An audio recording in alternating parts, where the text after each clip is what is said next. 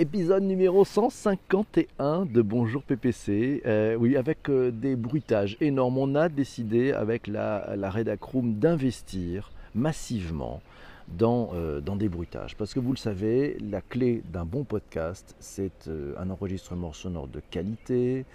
C'est vraiment un montage vraiment chiadé. C'est un travail sur les jingles, sur les musiques, sur les fonds musicaux, sur l'ambiance musicale. Voilà, ben dans Bonjour PPC, pour ceux qui ne le connaissent pas, c'est un podcast qui est enregistré en direct. Il est collaboratif, il est live, il est interactif, il est sur Twitter, enregistré sur Twitter en audio chaque matin à 7h35. Avec une joyeuse bande de drilles, ils sont à peu près entre 200 et 300 personnes. Euh, ils ont des choses à dire, ils ont de l'expérience à partager. Et ils sont avec moi à commenter et à amener leur pierre à l'édifice de ce Bonjour PPC. Le Bonjour PPC, c'est fait pour donner les clés à tous, de mieux comprendre ben, les changements de, société qui sont induits aussi par, euh, par ces effets, par ce digital et par ces opportunités. Épisode 151 de Bonjour PPC. Avant je vais, alors il va être un peu différent en termes de format, puisque je vais procéder à une, petite lecture d'un petit truc que j'ai écrit il y, a quelques, il y a quelques années. Mais de quoi parlons-nous? On va parler du problème avec les comités. Alors si on prend l'étymologie du mot comité, hein, euh, c'est de l'anglais committee. C'est la réunion d'un petit nombre de personnes qui sont choisies pour délibérer sur une question, de to commit. Ouais, ouais, to commit en français. C'est ça, confier une mission. Les différentes définitions euh, d'un comité, d'un comité, euh, selon le Centre national de ressources textuelles et lexicales, petit groupe de personnes faisant partie d'un ensemble constitué, investi d'un pouvoir de surveillance, de décision, c'est un ensemble de personnes qui sont groupées en vue d'un intérêt particulier. Ok, tout va bien. Tout va bien. Si on garde ça, on est bon. Si on garde ça, on est bon. Le problème avec les comités, c'est que ça dérive. Je vais vous donner un exemple.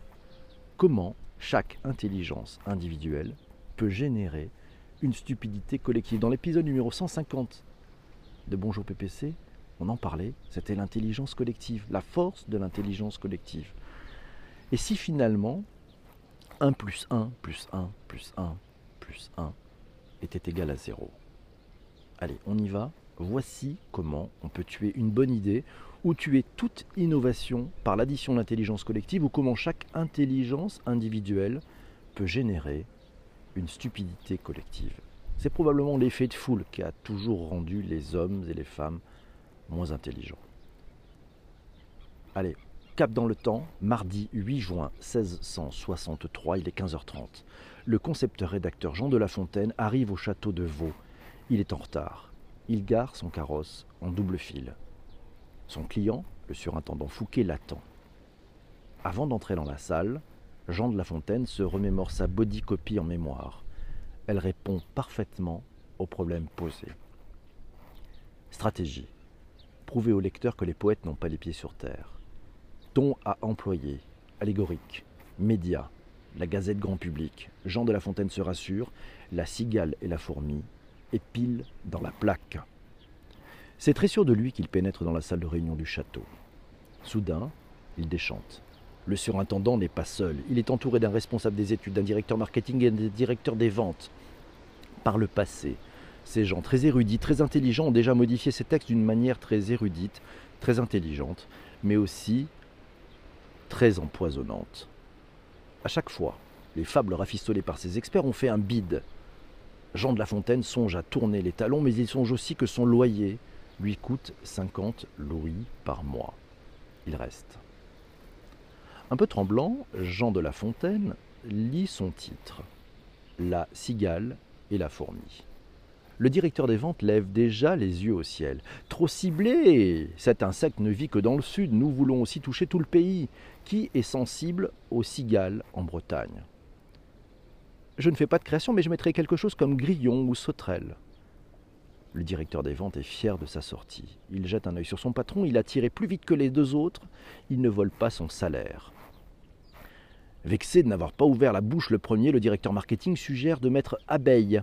Le responsable des études bondit comme un ressort. Dans l'inconscient du public, abeille veut dire travailleuse obstinée privée de toute vie sexuelle.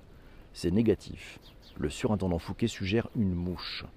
c'est selon lui plus quotidien, plus simple, plus vécu. On applaudit le patron. Nouveau titre, La mouche et la fourmi. Comme on aura poussé son grillon et sa sauterelle, le directeur des ventes suggère de remplacer fourmi par coccinelle, qui est plus poétique selon lui. On trouve l'idée judicieuse. En secret, il voit déjà la fable imprimée et rêve de dire à sa femme C'est moi qui ai trouvé la moitié du titre. On vote. Nouveau titre La mouche et la coccinelle. L'épreuve du titre passé, Jean de La Fontaine lit le démarrage de sa bodycopie. La mouche ayant chanté tout l'été se trouva fort dépourvue quand la bise fut venue. Le surintendant Fouquet le coupe. Une mouche ne chante pas. Je comprends que ça allait bien avec la cigale, mais maintenant il faut écrire ayant bourdonné. La Fontaine rature en pensant à son carrosse qui n'a pas fini de payer. Il relit. La mouche ayant bourdonné tout l'été, le directeur des ventes le coupe. Euh, tout l'été, c'est vague. Mieux vaudrait dire du 21 juin au 22 septembre inclus. Tout le Brain Trust acquiesce. On relit. La mouche ayant bourdonné du 21 juin au 22 septembre inclus se trouva fort dépourvue. Le surintendant Fouquet prend la parole. Se trouva fort dépourvu est une belle tournure, mais trop élitiste. La bergère lambda ne la comprendra pas. Il faudrait être beaucoup plus au ras des fleurs de lys. Le peuple a besoin de style direct. Il faudrait écrire fut bien emmerdé. C'est certes un peu trivial, mais il ne faut pas perdre de vue les gens auxquels on s'adresse. La mouche ayant bourdonné du 21 juin au 22 septembre inclus fut bien emmerdée lorsque la bise fut venue. Le directeur des ventes se lève. Bise est très bon, mais ce mot lui fait très peur. Les gens sont très premier degré, ils ne comprendront pas bise vent du nord, mais bise un baiser. Il faudrait tester, mais il est déjà certain que le public interprétera que la mouche est emmerdée quand la bise arrive parce qu'elle est homosexuelle. Le français est d'ailleurs trop imprécis à propos de cet insecte. On écrit toujours la mouche et jamais le mouche. Le directeur des études crie casse-cou. Le groupe frissonne. Hmm, on revient de loin. Jean de La Fontaine relit La mouche et la coccinelle. La mouche, ayant bourdonné du 21 juin au 22 septembre inclus, fut bien emmerdée lorsque l'hiver arriva. Les bravos fusent. Le directeur des ventes glisse à l'oreille du surintendant Fouquet que La Fontaine a un talent fou il a eu raison de faire appel à lui. Sans le dire, Jean de La Fontaine a honte, a honte. Il trouve son texte plat, impersonnel et dépourvu d'impact. Il se tait cependant. Le crépi de sa maison doit être refait. Jean de La Fontaine fut peu après chassé de chez le surintendant Fouquet, car après des tests, le public jugeait la mouche et la coccinelle plates, impersonnelles et dépourvues d'impact. Dieu merci, cette histoire n'a que 356 ans. Vous avez aimé? Ouais, je suis tombé il y a plusieurs années sur le texte, sur ce texte. C'est l'œuvre géniale d'un créatif de talent qui a visiblement beaucoup d'expérience dans la publicité, le marketing, ou la com. Ouais, voilà. Si vous aimez ça, je vous mettrai les liens dans les notes d'épisode pour pouvoir relire ce texte fabuleux. Ça donne un tout petit peu le ton, le ton des sujets des comités et comment les comités peuvent devenir ben oui, peuvent devenir un truc assez débile. Et là, c'est le problème, c'est quand il y a les jeux d'ego. C'est-à-dire qu'en fait, c'est ça le problème avec les comités. C'est quand les personnes sont dans un rôle et cherchent à tirer la couverture à eux, à se mettre en avant, et non pas à se mettre pour faire avancer sérieusement le projet. C'est ça le problème. Alors il y a des comités qui, qui font très bien leur boulot, qui aident vraiment les projets avancés, qui amènent des éclairages, qui permettent d'avoir un point de vue éclairé, enrichi, pour que votre projet soit bien vissé et puisse partir de façon euh, claire et certaine pour à la, rencontre euh, de son public.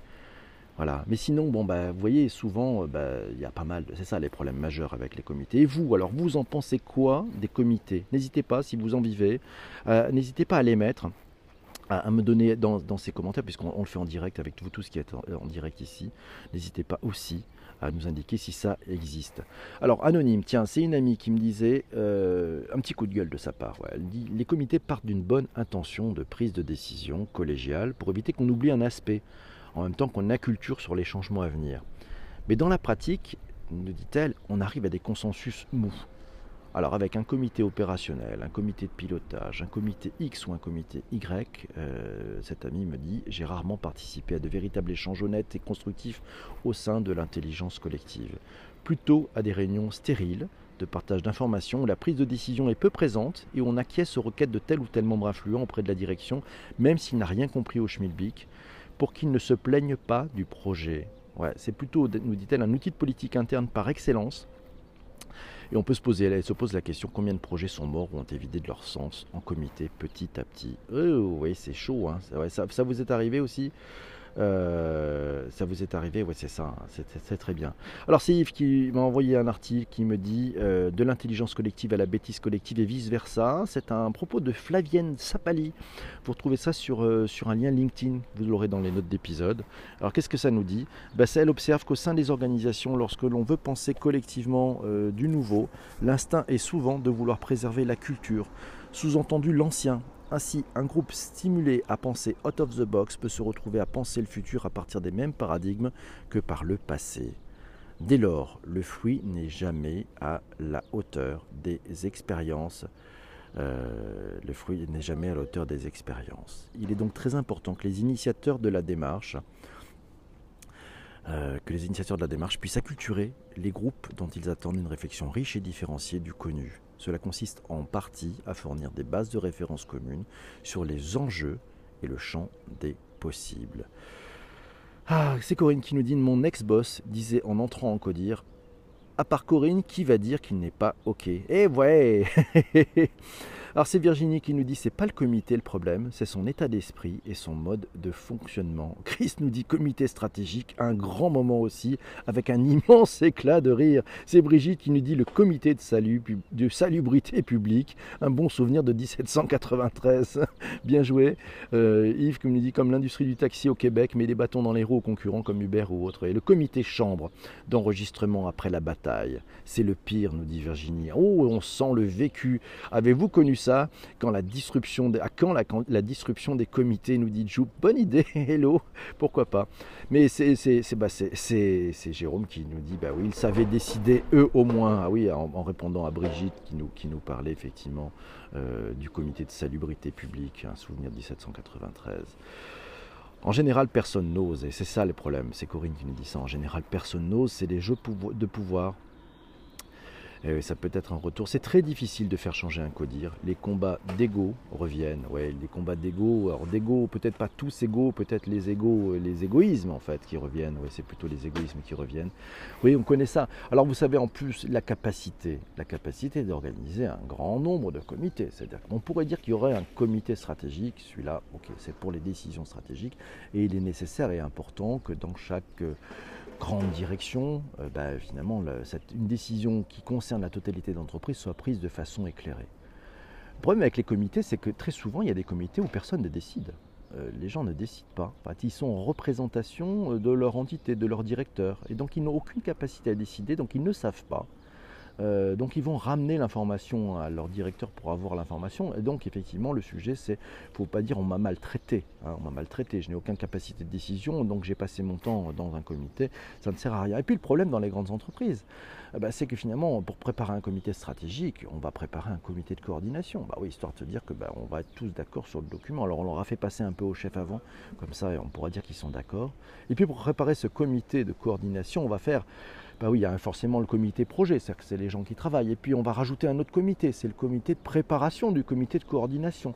Bref, un truc où finalement tout le monde passe son temps en réunion, personne ne fait rien à part donner un avis. Et puis euh, il y en a bien qui vont faire le compte-rendu du comité, alors qu'il va falloir faire relire aux autres pour pouvoir être certain qu'on a bien compris tout ce qu'ils n'avaient pas finalement décidé de faire ou pas.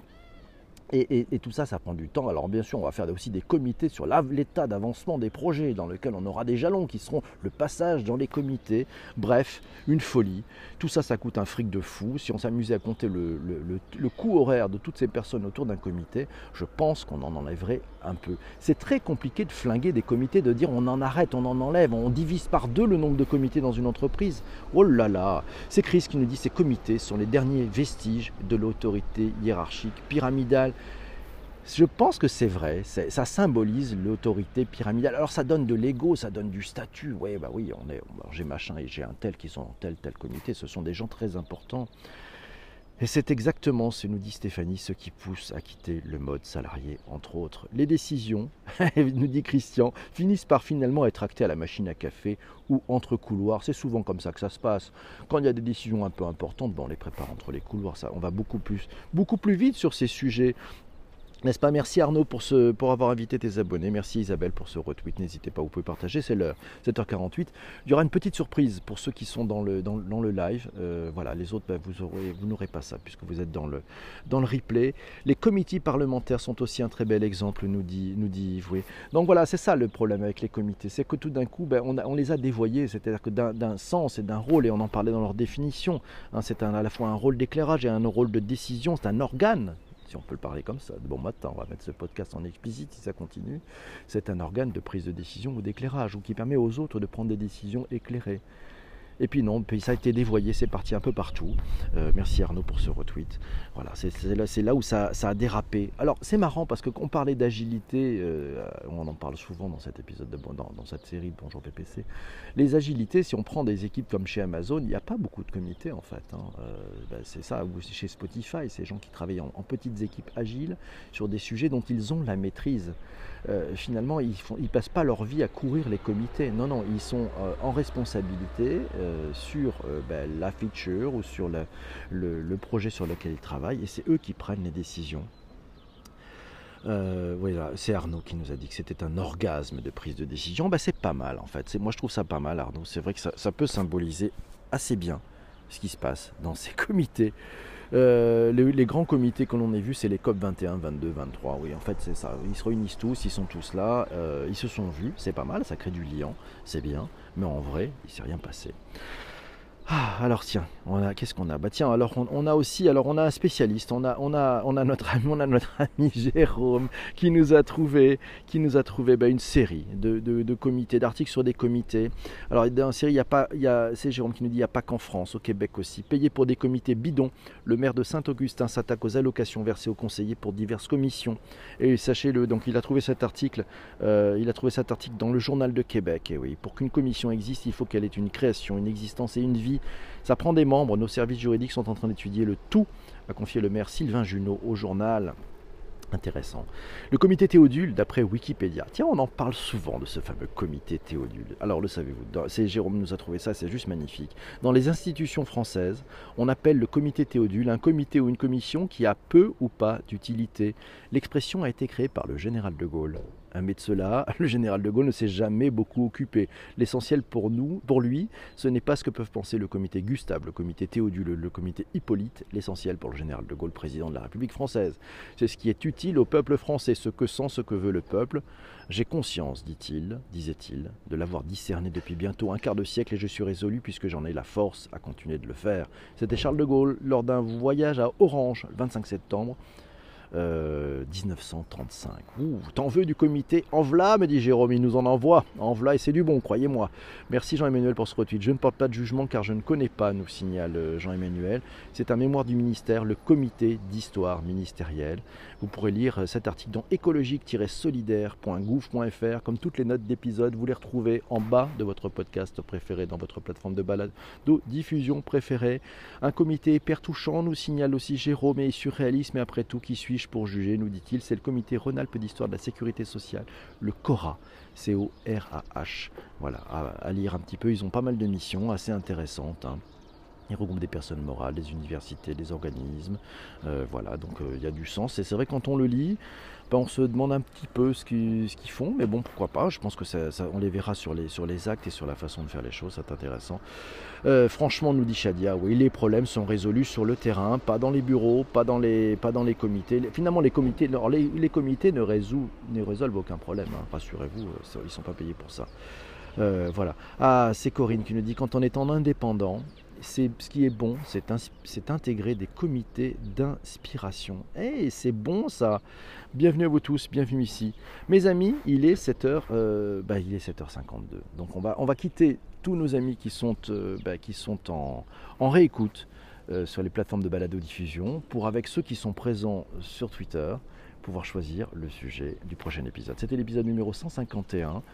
Merci à vous tous d'avoir été là. N'hésitez pas si vous êtes sur les plateformes de balado-diffusion traditionnelles à les mettre. Prenez quelques minutes de votre temps pour mettre 5 étoiles et un commentaire, si possible très sympa. Merci beaucoup. À très vite. Ciao ciao.